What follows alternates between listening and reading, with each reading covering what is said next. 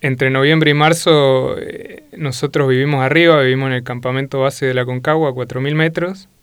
Simplemente estás ahí para, para trabajar, eh, mucho no puedes entrenar, a pesar de que en tu trabajo estás entrenando porque estás subiendo eh, cargas todo el tiempo a los campamentos altos y volviendo y caminando muchísimo.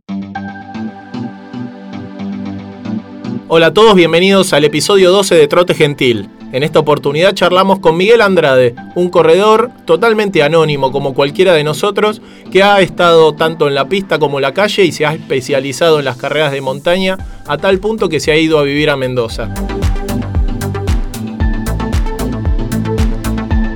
¿Cómo andás, Miguel? Bienvenido a nuestra casa, a nuestro cuartel general. Bueno, muchas gracias, un placer estar acá. Aclaremos que sos arroba Miguel Comodoro en redes sociales. Exactamente, sí, sí, sí. Gracias por, por acompañarnos. Y esto es un poco hablar de, de, correr, pero sin hablar específicamente de correr. Así que me gustaría un poco que, que es una de las cosas que a mí más me interesan de, de tu perfil. Eh, vos hoy sos eh, guía de montaña, pero hay un, un, camino previo a todo esto. ¿Cómo era tu vida? Vos vivías acá en Capital, en Buenos Aires, tenías tu vida armada y un día, ¿qué pasó? Soy de, del sur de la Patagonia y cuando, cuando tuve que estudiar en la universidad me vine a Buenos Aires a estudiar. Eh, me recibí de licenciado en Administración y Sistemas y, bueno, trabajé varios años de, de eso eh, mientras eh, empezaba a correr y empecé a correr un poco de todo y en algún momento caí en la montaña la verdad es que no, no tenía pensado el, el, giro que dio después mi vida, sino que simplemente quería aprender sobre la montaña y dije, bueno, voy a estudiar la carrera porque me gusta aprender y como estoy yendo a la montaña, quiero saber más sobre la montaña. ¿Cuánto tiempo llevó esa transición de qué linda la montaña, cómo me gusta, a tomar esta decisión que nos vas a estar contando ahora? Sí, bueno, en realidad en el 2013 corrí mi primera carrera de montaña. Y en 2014 empecé a correr muchas más. Ahí fue como el año en donde dije, bueno, me gusta esto, voy a empezar a correr más en la montaña.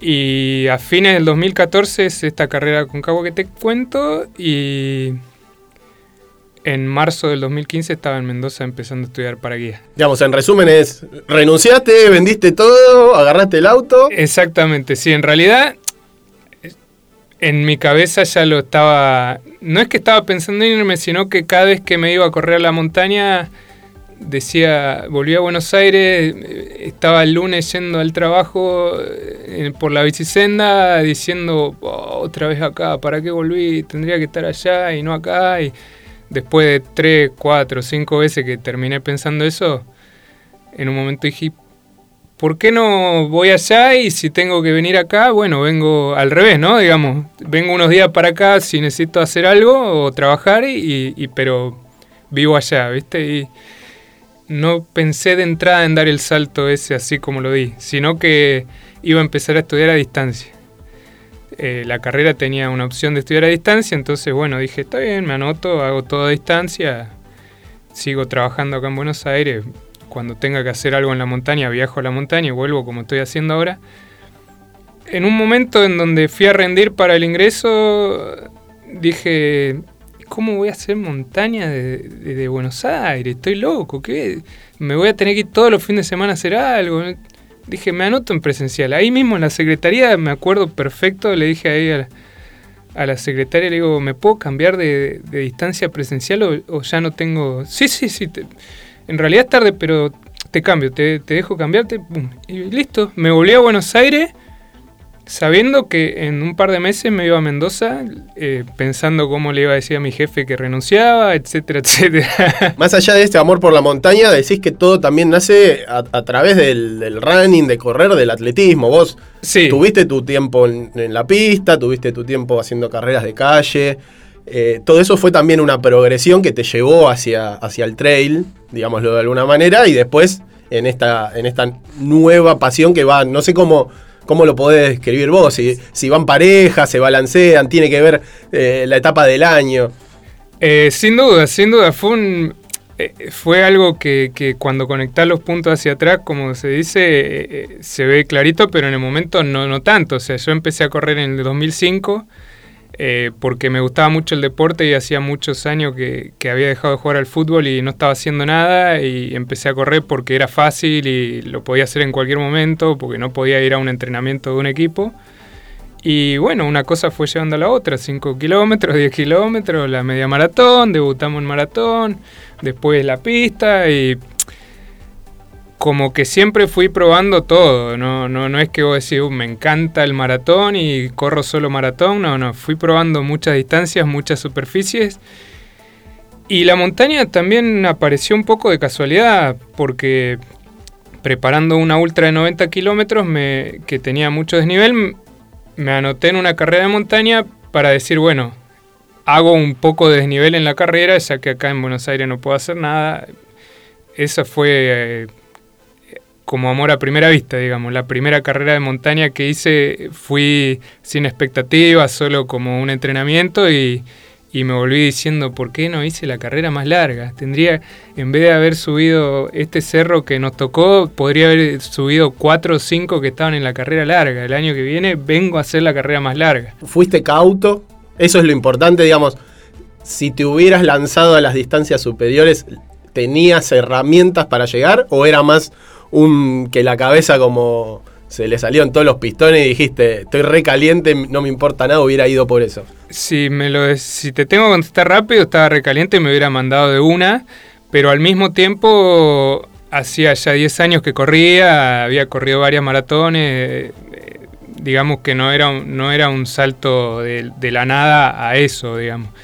Pero de todas maneras la montaña es algo totalmente distinto y, seguramente eh, me hubiera dado un buen golpe si, si en vez de correr la, de 42 que corrí hubiera corrido la de 100. Ahora ya instalado hace varias temporadas allá en Mendoza, ¿cómo es esta combinación del montañismo y el running? Sobre todo porque vos trabajás con tu cuerpo eh, tiene que ver con temporadas, esto de, trabajar a veces en el parque Aconcagua, ya nos contarás un poquito más de eso, pero también como que sabés que tenés que, es momento de trabajar, de juntar como la, hormiguita para, el resto del año y después sí eh, aguantar esa punción de correr y después sí, con el cuerpo cansado, pero con, digamos, el bolsillo eh, bastante cubierto, decir, ok, ahora me dedico a, darle rosca con los entrenamientos de running.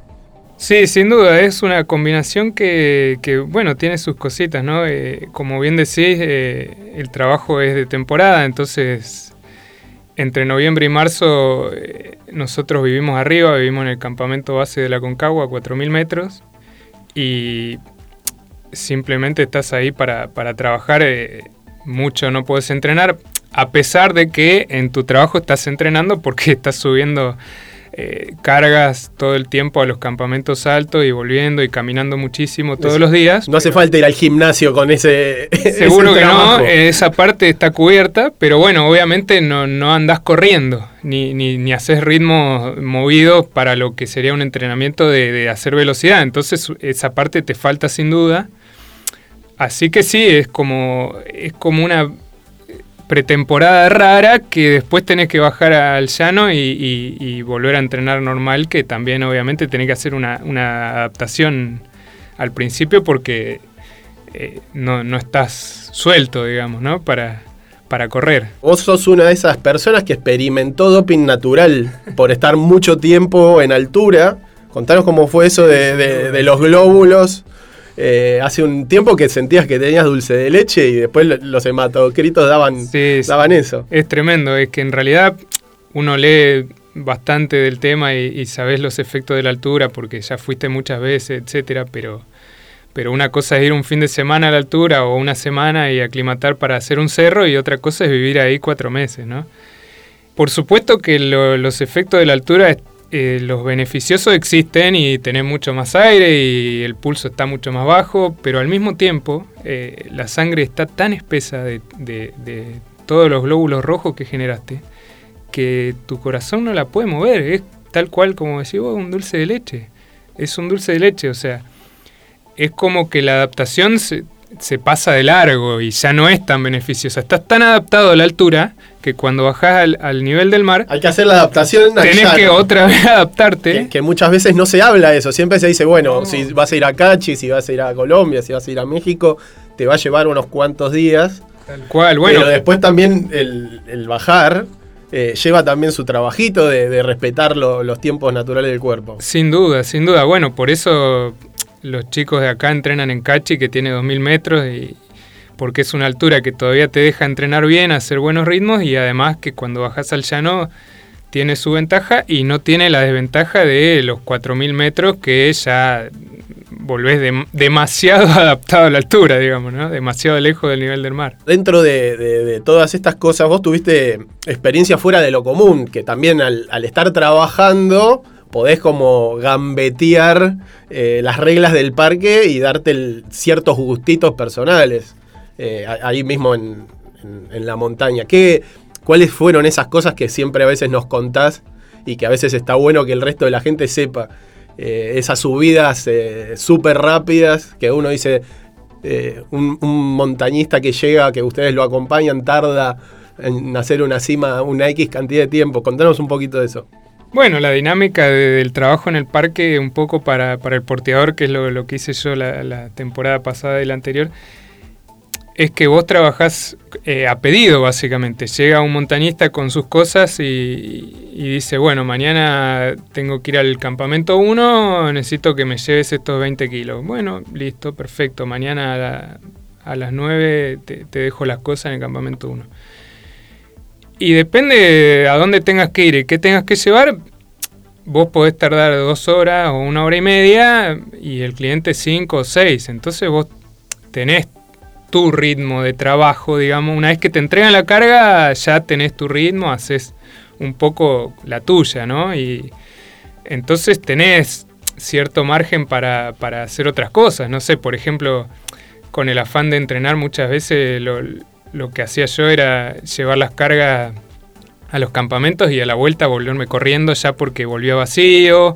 Por ejemplo, también si hay mucha carga y, no das abasto con tus compañeros, también hacíamos lo que se llama un rebote, que es llevar una parte de la carga primero y después volver y llevar la otra para hacer dos viajes y también ya haces más kilómetros, más de nivel, eh, los podés hacer más rápido porque te cargas menos. Y después también obviamente tenés días libres que, no son fijos, es así. Eh, un día no hay trabajo y nadie sale y bueno, ahí obviamente ahí empezaba a pensar en las escapadas deportivas, obviamente, ¿no? claro, hay alguno me imagino que quiere dormir un rato más o tomar, no sé si hay cerveza, hay de todo, Calvi, te lo voy a decir así. Hay de, todo. Es un campamento base a 4.000 metros, pero como la gente está viviendo ahí, hay de todo. Hay de todo para todos. Y, para todos. Y vos en vez de elegir eso decís, me voy a hacer una escapadita, pongo el GPS, pongo el, altímetro, porque también hay otro tema, son relojes distintos a los que acostumbramos a usar a veces en, en las ciudades. Sí, sí, en realidad, eh, inclusive uno mismo eh, muchas veces dice, bueno, hoy me quiero hacer una escapadita y, me voy al cerro de enfrente a hacer una subida rápida o estoy roto de, salir cinco días seguidos, me quedo todo el día durmiendo, obviamente, ¿no? Pero sí, sí, sí, este, y después sí, obviamente. Yo, bueno, como bien sabes, soy un fanático de los números, de registrar todo, así que sin duda, no, ni siquiera en el trabajo de llevar carga dejaba de registrar los kilómetros y el desnivel que hacía. Son uno de esos eh, diarios de entrenamiento que algún día tendría que salir publicado en algún lado y te van a llamar los estudiosos y van a decir, este tipo está loco. Eh, lo hablamos el otro día en un trote. Cómo a veces eh, los corredores hoy día están demasiado obsesionados con el uso de la tecnología. Digamos, que está muy bueno poder medir todo, pero eh, a veces se puede volver en contra. Vos sos uno de estos tipos que, si bien, ¿cuántos dispositivos solés usar cuando salís un día medianamente serio? Como tres. Sí, sí, tres, sin duda. Tres, eh, mínimo. que llevas el, el cardio. El cardio, el reloj y después el, el pot de la zapatilla para, para la potencia, sí. Pero no siempre estás pendiente de lo que te dice en el momento, sino es más por un tema de eh, tomar el registro y después analizar, cruzar datos. Yo lo tomo como una herramienta más para el proceso de, correr. Y, también lo tomo como, como un hobby adicional, si, si, querés llamarlo así, porque además de, disfrutar correr y entrenar eh, y a ir a las carreras, también disfruto la parte del análisis de los datos, de, de ver la evolución, de ver los, números mensuales y qué pasó cuando preparé tal maratón o qué hice hace tres años y qué estoy haciendo ahora diferente y qué puedo cambiar. A todo esto eh, hay que aclarar que tiene un alias, Miguel, que es Renato Canova. Quien no lo conoce es un gran entrenador eh, italiano que ha entrenado a varios de los mejores eh, atletas y maratonistas del último dos décadas, podemos decir. Sí, sin duda. Que tiene sus métodos bastante especiales, tales como perseguir atletas con una camioneta por detrás y tocarle bocina o tocarles la cola con el paragolpe si, si bajan de ritmo.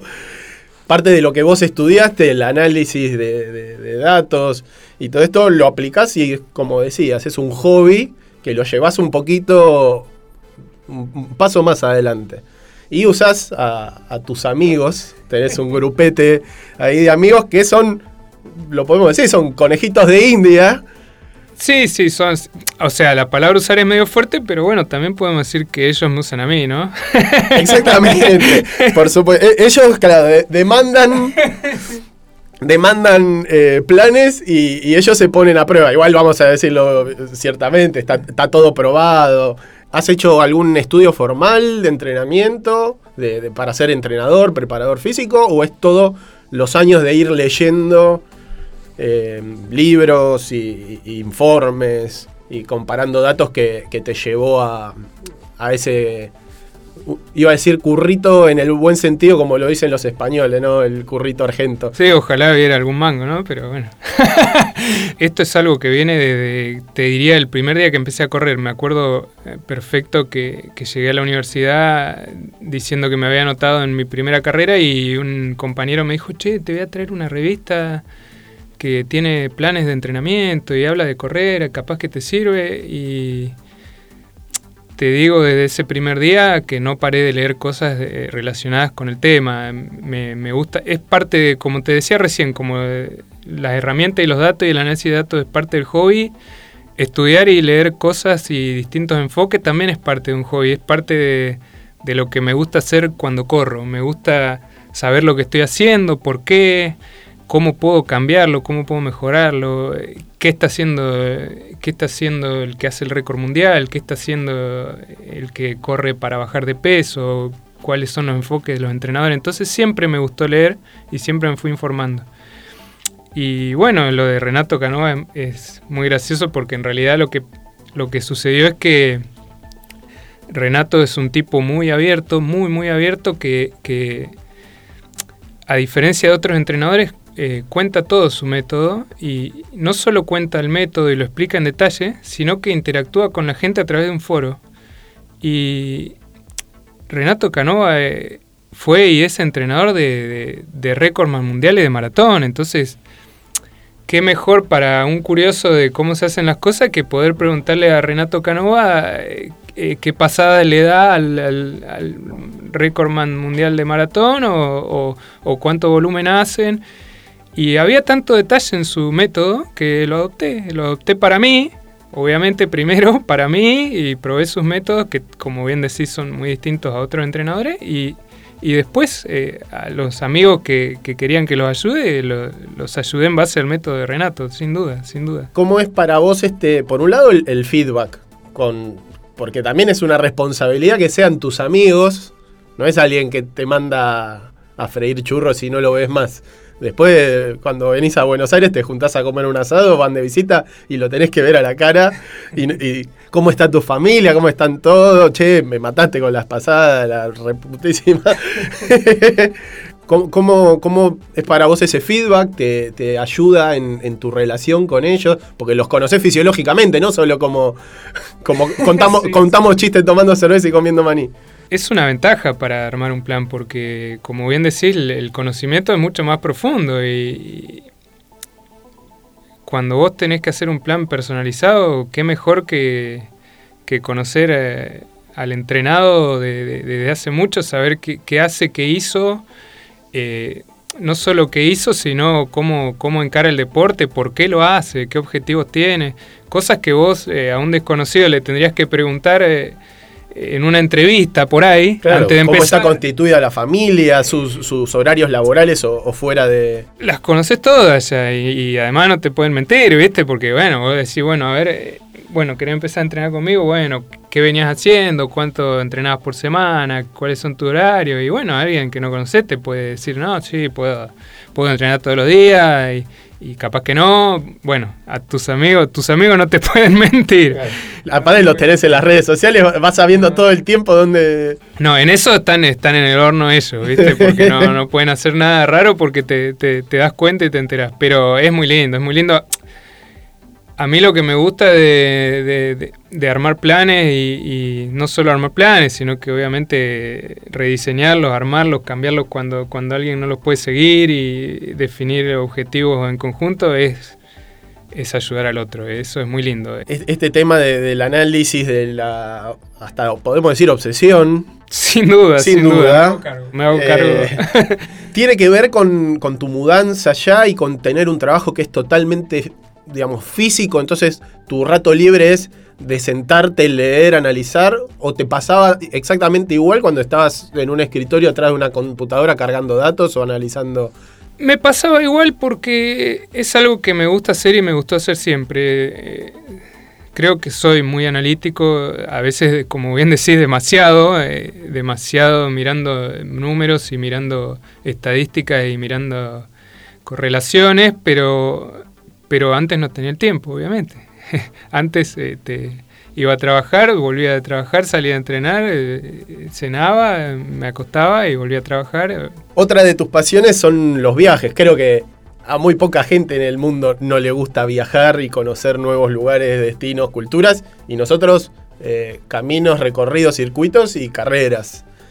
y una de, tus favoritas es Comrades. Contanos qué es ¿Qué es el, la ultramaratón de Comrades en Sudáfrica? Comrades eh, es una ultramaratón de 90 kilómetros que es la más antigua y, la más grande del mundo. La ultramaratón de calle más clásica eh, y más reconocida del mundo. Con Comrades pasó algo que eh, me hace ir de nuevo cada vez por eso, Sudáfrica es un destino que todos tenemos como en el bucket list, pero es tu cuarta vez.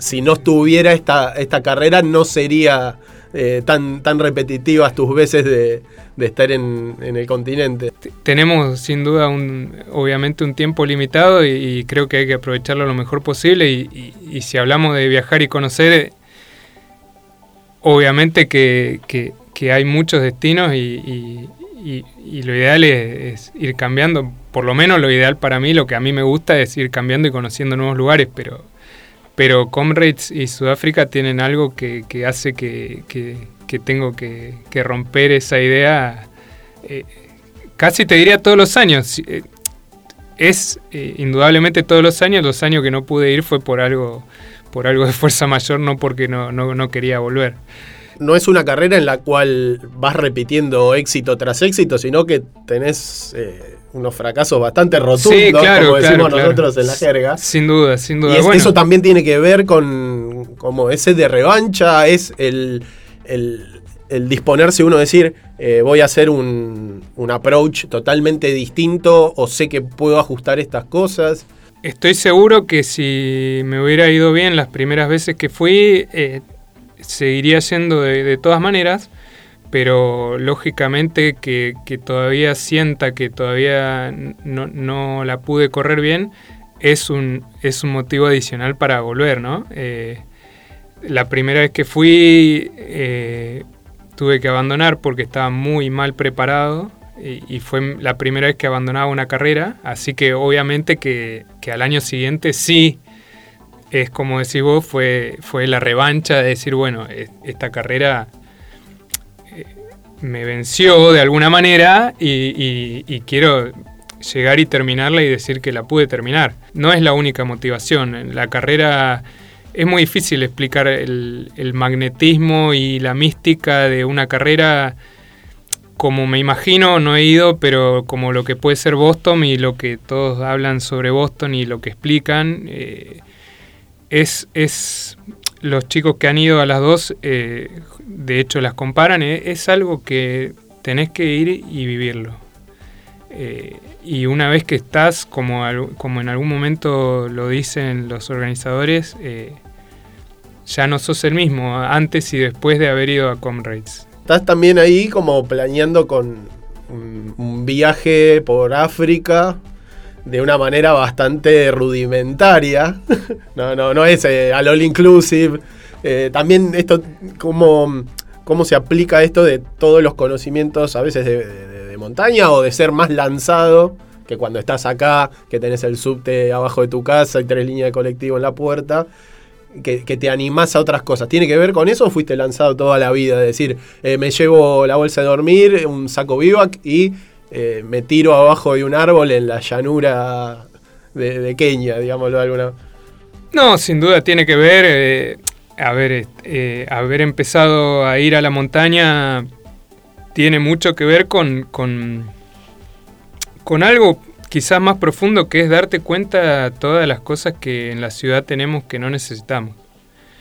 Y en la montaña y en la naturaleza te das cuenta que con, algo de ropa, algo de abrigo y, estando cerca de un río y con la comida que te llevaste, podés ser feliz o podés estar mucho mejor que en una ciudad. Bueno, eso también, como bien decís, se traslada a, mis viajes y a mis vacaciones. Ahora a Sudáfrica voy a ir con Gilda, que, es mi novia, y, y, ella también hace montaña y también es guía. Sí, tiene mucho que ver. Eh, el encarar el viaje y decir, bueno, no necesitamos eh, ir a un hotel, ir a un hostel eh, eh, o ir a tal lugar determinado, sino que podemos aprovechar el tiempo y la plata que tenemos de otra manera, gastarlo en otras cosas y dormir de otra manera y en otros lugares. Además, como lógicamente nos gusta mucho la naturaleza, eh, la idea siempre es ir a un lugar de montaña, hacer un vivac en la montaña o, eh, dormir en la carpa en la montaña y después seguir recorriendo. ¿no?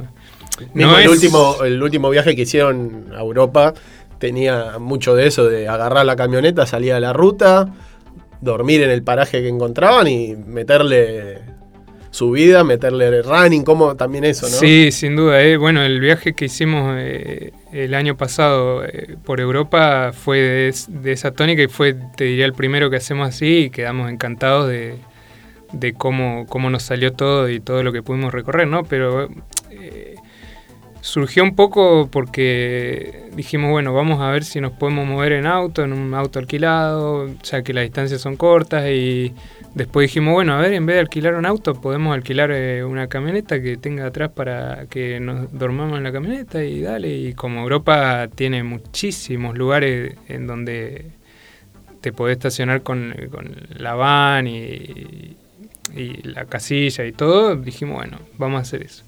Y la verdad que disfrutamos muchísimo una independencia, una libertad para movernos, ir a cualquier lado y decir, bueno, a ver, nos gusta este pueblito, nos gusta, acá tiene una montaña, bueno, estacionamos abajo de la montaña, salimos, subimos el cerro, volvemos, nos cocinamos ahí al lado, dormimos en la camioneta, el otro día seguimos para el siguiente pueblo. Para que más o menos tengamos en cuenta, son 91 kilómetros, son, se dice que son la carrera de las mil colinas, más allá de ese nombre que habrá que comprobarlo eh, verdaderamente tiene mucho desnivel. ¿Nos podés decir exactamente el desnivel? ¿Te lo acordás, Miguel? Creo que sí, creo que lo vi un par de veces a la altimetría. eh, ¿Y vos más o menos qué, volumen de entrenamiento de kilómetros semanales? Cuando fui por primera vez y las veces siguientes que viví acá, eh, te podés imaginar que el, mayor entrenamiento que hacía para las cuestas era subir la escalera de mi edificio todas las veces que podía. creo que te acordás de... Era subida, por, subida por escalera, bajada por ascensor. pero bueno, ahora estando en Mendoza, la verdad que, que el terreno y el lugar me, ayudaron muchísimo a preparar la carrera como, como hay que prepararla y, en un terreno específico 100% te diría porque eh, Mendoza tiene tantos lugares de, montaña y de desnivel que pude hasta elegir eh, qué, grados y qué pendientes usar en cada entrenamiento para prepararme para la carrera. E-, eso está bueno, no tenemos el sponsor del municipio, ni de la gobernación, ni de la Secretaría de Turismo, pero está bueno que vendas Mendoza como destino para los corredores, porque uno en general sueña y dice, eh, me junté unos mangos, me quiero ir a entrenar, me voy a, Salta, voy a ir a Cachi, voy a ir a la pista. Mendoza no tiene esa altura y no tiene... Eh, esa mítica, pero sí tiene un montón esto que decís, de que prácticamente tenés ondulaciones por toda, mismo dentro de la ciudad. Está, ¿A qué altura está la, ciudad? No, mira, Mendoza, yo estoy enamorado de Mendoza en, muchos sentidos, ya, lo sabés, pero, pero para entrenar Mendoza es algo increíble. Yo tengo la suerte de vivir al lado del Parque General San Martín, que, que lo diseñó Thais, igual que el parque de acá de Buenos Aires. Y cruzo una sola calle y ya estoy corriendo en el parque y si sigo dos o tres kilómetros más hacia arriba, ya estoy subiendo al Cerro de la Gloria por una calle de asfalto y si sigo un poco más, estoy en la montaña, estoy en la precordillera, corriendo entre cerros, en senderos y, si tengo ganas de de irme un poquito más, hago 40 o 50 kilómetros y estoy en la alta montaña entrenando en altura, a, 2.000 metros, a 3.000, a 4.000. Eh, es, un poco la, vida esa de los videos de YouTube que vemos capaz de Kilian, que sale de la puerta de casa, agarra una callecita de asfalto, una callecita de tierra y ya está en el monte. Tal cual. O de, de Eugene o de Portland o de Arizona. Tal cual, tal cual, exactamente igual. El otro día estaba entrenando en Potrerillo y eh, al lado del lago y me acordaba de los videos de Ryan Hall entrenando en Mammoth Lakes porque es eso, es eso. Es estar en la montaña, en el medio de la montaña y por más que haya calles, o gracias a que hay calles y, hay asfalto, podés entrenar como quieras. Podés entrenar en el asfalto, en la tierra, en un sendero o subir la montaña, todo en el mismo lugar. Bueno, Miguel, em, cerrando todo, redondeando, tenés un número con el cual querés redondear el año. ¿Lo querés decir? ¿Cuántos kilómetros pensás eh, acumular hasta el 31 de, de diciembre? Ojalá que más de 5.000, sí, sí, sí. Eh, este es el primer año, te diría que mis objetivos principales son de entrenamiento y no son de carreras. Eh, me di cuenta un poco que, que el proceso es lo que importa y que la consistencia es fundamental, entonces dije, me voy a poner eh, objetivos de kilómetros semanales, mensuales o del año para mantener esa consistencia, para estar siempre corriendo y, mejorando y no tanto decir, bueno, este año quiero hacer 2.45 en Chicago y nada más y no me importa nada. No, eh, en realidad el objetivo principal es, una consistencia de entrenamiento durante todo el año y bueno, ojalá llegue a 5.000 kilómetros, que me parece un lindo número. Camarada, eh, muchísimas gracias por, la visita, por tu tiempo. Así que te deseamos lo mejor desde acá y nos vemos en una próxima juntada. Bueno, gracias, muchas gracias, estuvo muy bueno, lo disfruté mucho y, un placer estar con vos por acá. Abrazo grande. Tal como hicimos en el episodio anterior, para todos los que llegaron hasta acá les vamos a regalar una especie de pastillita o bonus track. Eh, este programa lo grabamos, fue como el episodio cero, el piloto. Si se dan cuenta y vuelven atrás van a darse cuenta que ni siquiera tenía nombre y estábamos bastante duros, nerviosos, sin cerveza, sin nada, así que se podrán imaginar que si todavía nos está costando un poco, cómo habrá sido en aquel comienzo. Pero creemos que es una historia súper valorable la de Miguel, que mm, dejó verdaderamente, no dejó todo, pero sí que persiguió un sueño y bueno, ahora justo está haciendo temporada en el sur em, con su pareja. Así que le mandamos un saludo grande y esperemos que este 2020 lo, tenga corriendo todas las carreras que él tiene ganas de hacer. Gracias a todos por estar ahí. Eh, como siempre les recomendamos que se suscriban tanto al canal de YouTube como a las plataformas de audio por donde nos escuchan y también si pueden recomendarle a sus amigos, a sus compañeros de entrenamiento, si verdaderamente les gusta este mundo de trote gentil para crear verdaderamente una comunidad y pueda llegar a todos. Gracias por estar del otro lado, nos vemos en un próximo episodio, chao.